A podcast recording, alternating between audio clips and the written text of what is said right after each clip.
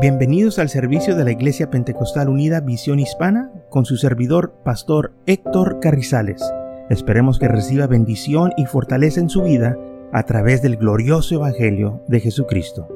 Y ahora acompáñenos en nuestro servicio ya en proceso.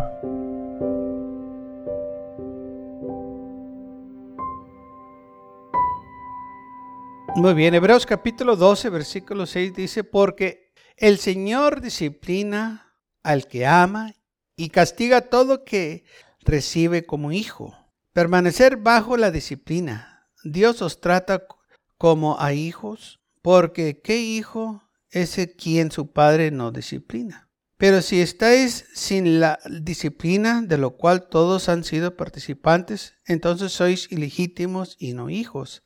Además, tenemos a nuestros padres carnales que nos disciplinaban y les respetábamos, no obedeciéndonos con más razón al Padre de los Espíritus y viviremos.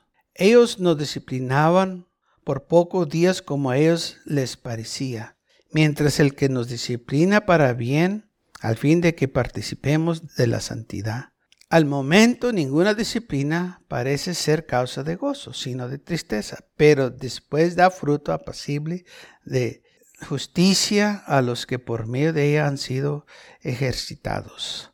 Por tanto, fortaleced las manos débiles y las rodillas paralizadas y enderezar para vosotros pies los caminos torcidos para que el cojo no sea desvenido, más bien sanado.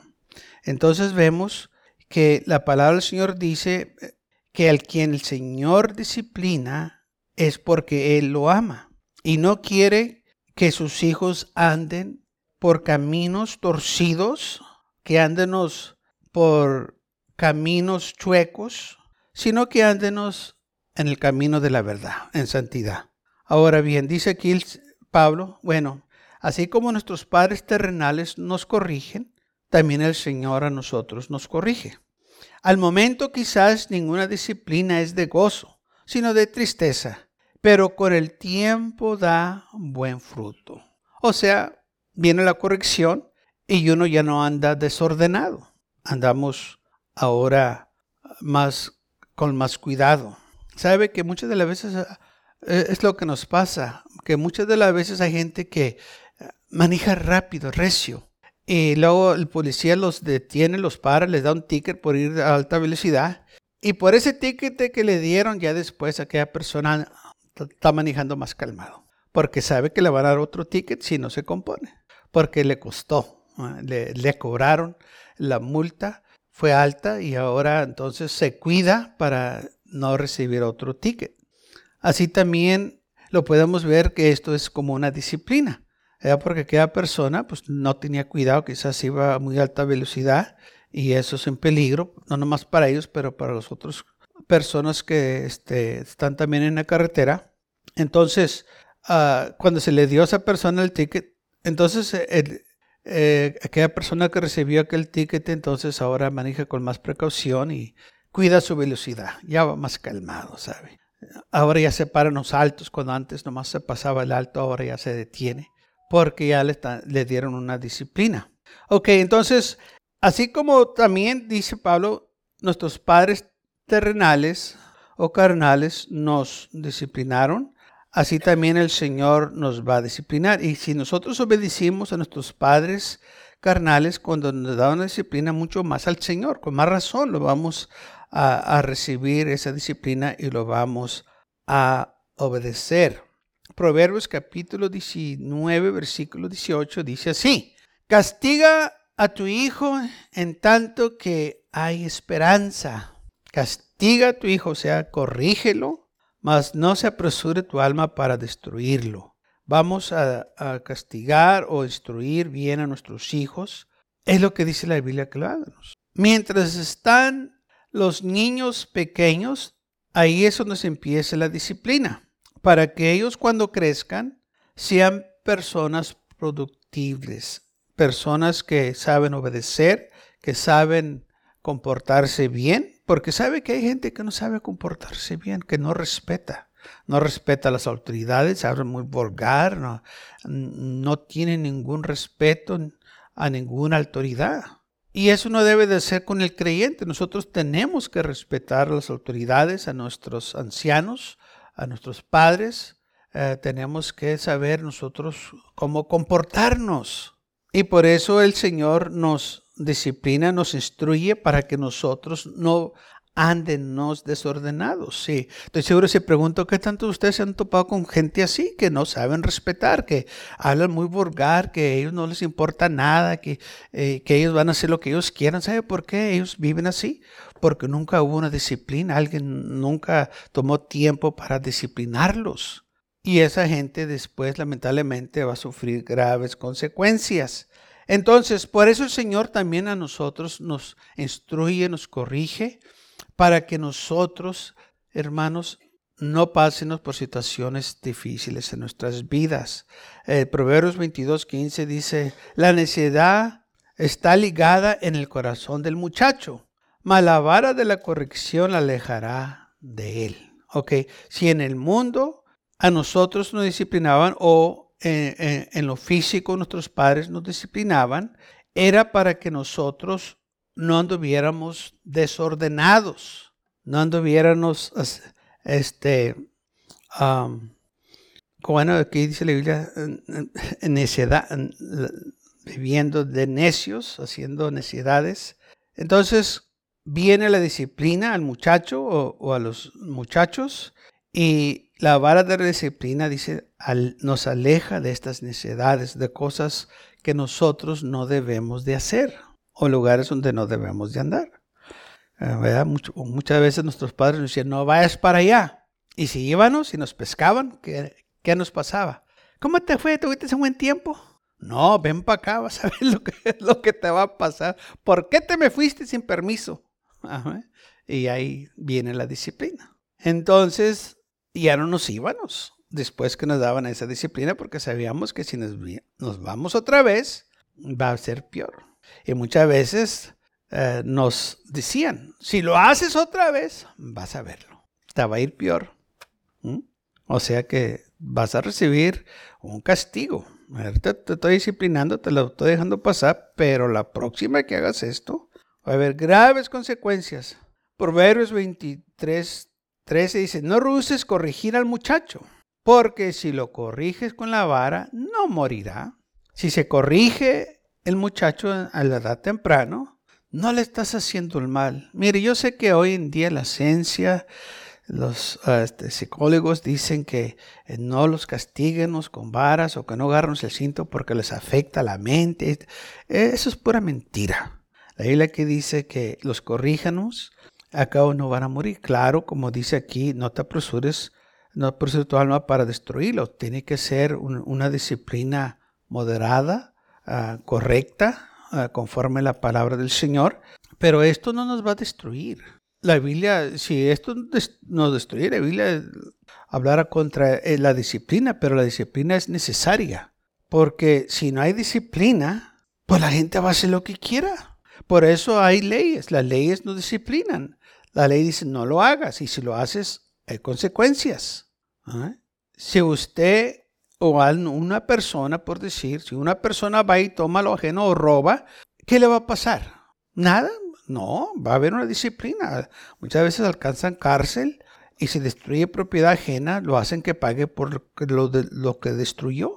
Entonces, esas son clases de disciplinas que hay porque aquella persona hizo lo individuo, no debía de haber eh, cometido ese acto y entonces viene la disciplina. Ese es el mundo, lo que el mundo hace.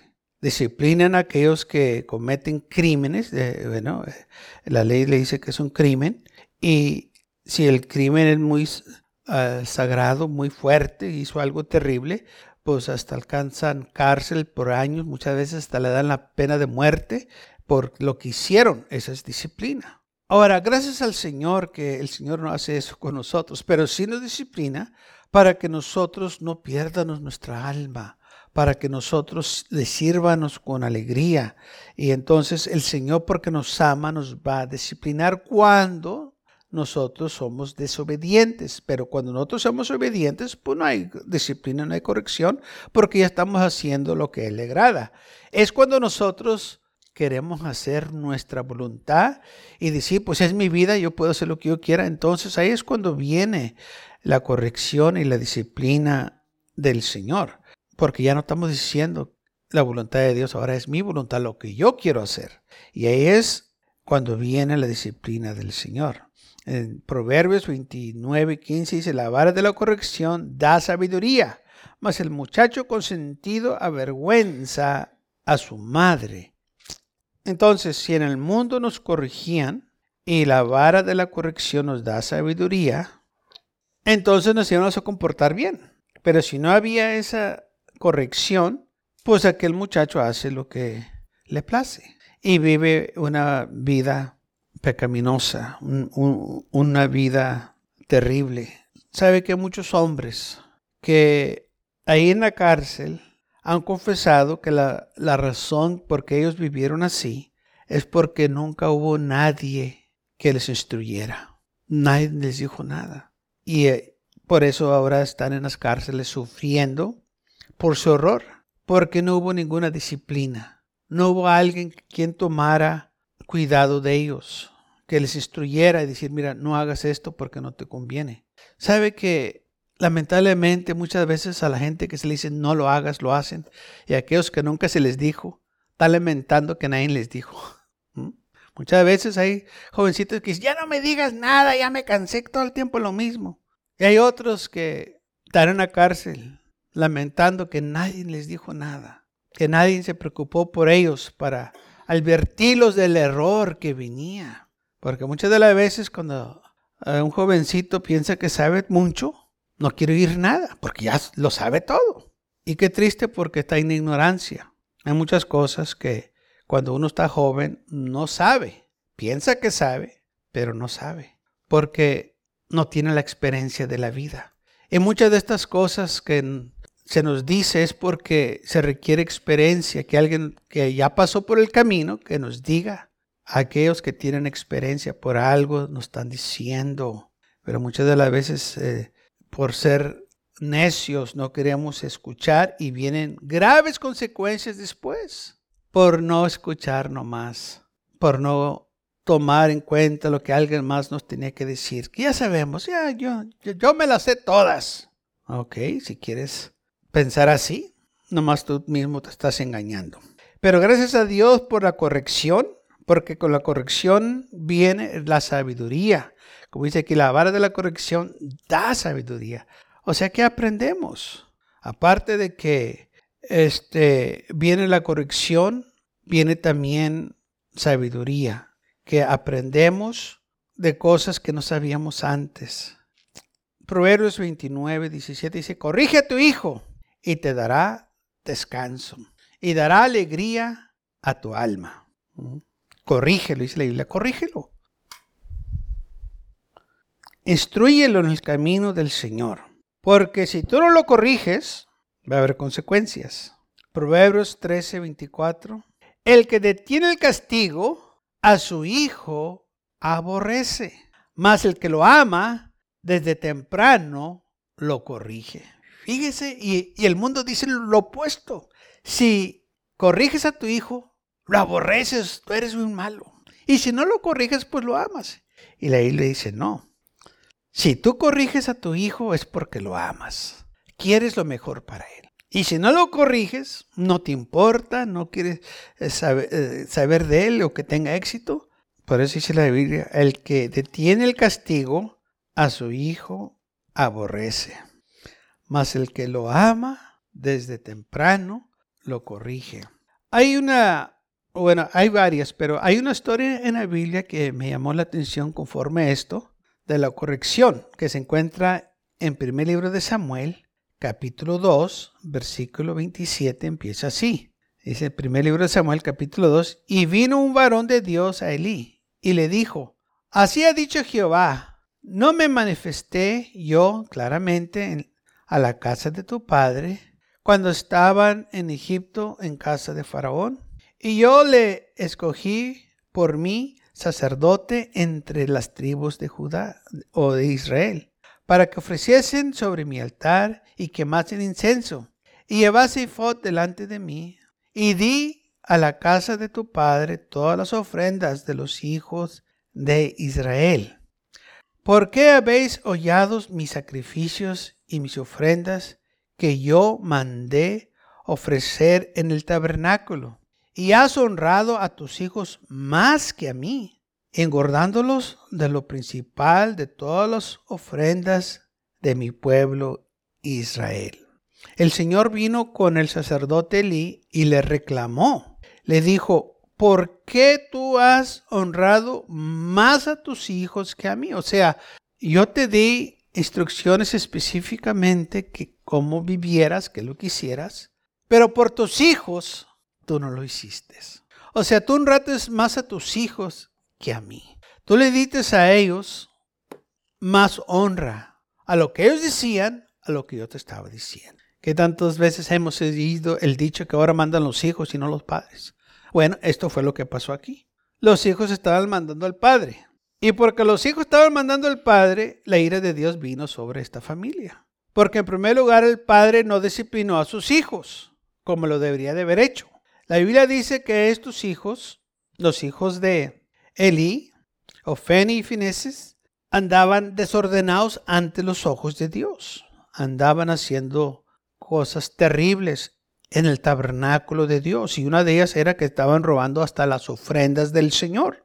Y Elí no hizo nada por detenerlos.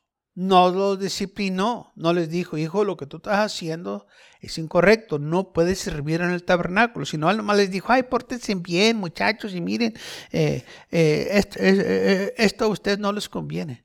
Pero nunca tomó pasos para disciplinarlos, para corregirlos hasta que vino la ira de Dios sobre ellos. Y aquí el Señor mandó a un profeta y le dijo, así ha dicho el Señor, el Señor escogió tu familia para que fueran sacerdotes y ofrecieran sacrificios en el tabernáculo, en el altar del Señor.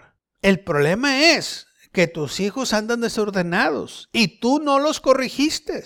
Y empezaron a hacer cosas indebidas, hasta tomaban los sacrificios que eran para el Señor los tomaban para ellos. Las ofrendas agarraban lo más gordo, lo mejor, y se engordaron ellos, honrando tú más a tus hijos que al Señor. O sea, tú los dejaste. Les tuviste tú más temor a tus hijos que al Señor. Y por eso vino el profeta del Señor a decirle a Elí lo que le iba a suceder. Y le dijo, mira, he aquí vienen días en que cortaré tu brazo y el brazo de la casa de tu padre de modo de que no haya ancianos en tu casa. Tu descendencia va a terminar. Ay, pues si esta clase de familia tú vas a producir, mejor ya no va a haber familia. Aquí termina tu este, descendencia. Ya no va a haber más por lo que tú hiciste. Verás tu casa humillada. Vas a ser humillado por lo que hiciste. Mientras Dios columna de bienes a Israel, en ningún tiempo habrá anciano en tu casa. El Señor va a bendecir a Israel, pero a ti no. Y tú vas a ver cómo ellos van a ser bendecidos, pero tú no. Va a haber descendencia para Israel, pero para ti no, por no corregir a tus hijos. Porque honrates más a tus hijos que al Señor. Hay que tener cuidado, hermanos, que nosotros no honremos más a nuestros hijos que al Señor. El Señor tiene que ser primero en todo.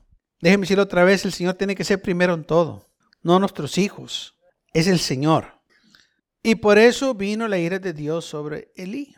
Y el Señor se le repitió otra vez en 1 Samuel capítulo 3, versículo 11, cuando Samuel ya estaba en la casa del Señor, vino la palabra del Señor a Samuel. Versículo 11. Y Jehová dijo a Samuel, he aquí haré una cosa en Israel.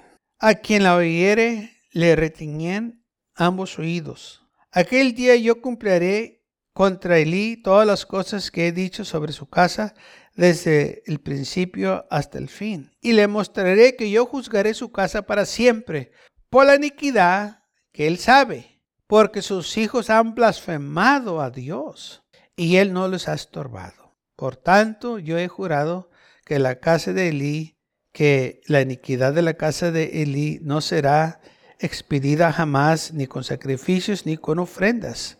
Entonces el Señor toma a Samuel y le dice lo que iba a hacer en la casa de Eli. Y si yo voy a juzgar, versículo 13, la casa de Eli por lo que hizo, por la iniquidad que él sabe.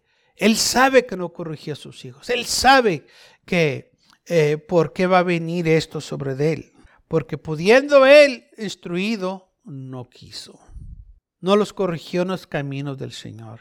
Miren, no podemos hacer que nuestros hijos sirvan al Señor, pero sí les podemos nosotros aconsejar que lo hagan y decirles los beneficios que hay cuando ellos sirven al Señor.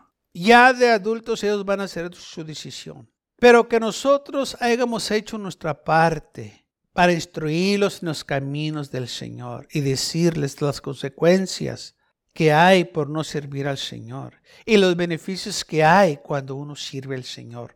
Lo, que viene, las bendiciones, eh, la prosperidad, el gozo, la paz. Porque dice la Biblia que hay paz, hermanos, cuando nosotros sirvemos al Señor. Hay tranquilidad, hay gozo.